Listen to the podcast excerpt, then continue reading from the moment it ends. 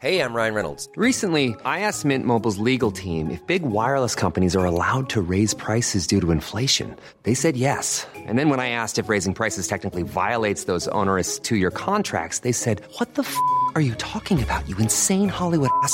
So to recap, we're cutting the price of Mint Unlimited from $30 a month to just $15 a month. Give it a try at mintmobile.com slash switch. $45 upfront for three months plus taxes and fees. Promo rate for new customers for limited time. Unlimited more than 40 gigabytes per month. Slows. Full terms at mintmobile.com.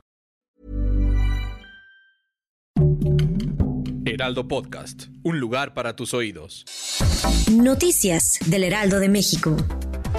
El director general del gobierno digital, Eduardo Clark, informó este viernes que el semáforo verde continúa en la ciudad con ligeras reducciones en las hospitalizaciones.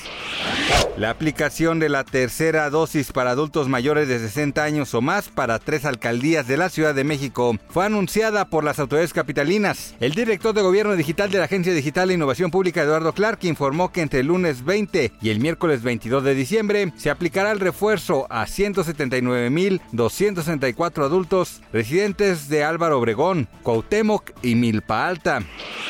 El FBI dijo que estaba investigando una amenaza de ataque múltiple con armas de fuego en escuelas aparecidas en la popular plataforma en redes sociales TikTok, mientras que centros educativos de todo el país enviaban alertas a los padres el viernes. Los distritos escolares y las fuerzas del orden minimizaron la credibilidad de un video que circuló en TikTok anunciando varios ataques en escuelas de todo el país este viernes. Spider-Man es la sexta película más vista en México durante 2021 gracias a sus 4.1 millones de espectadores. Con ello superó a Cruella, Black Widow, Space Jam, Shang-Chi, la leyenda de los 10 anillos y Un lugar en silencio parte 2 que se encontraban entre los escalafones 6 y 10 del top 10. Gracias por escucharnos, les informó José Alberto García. Noticias del Heraldo de México.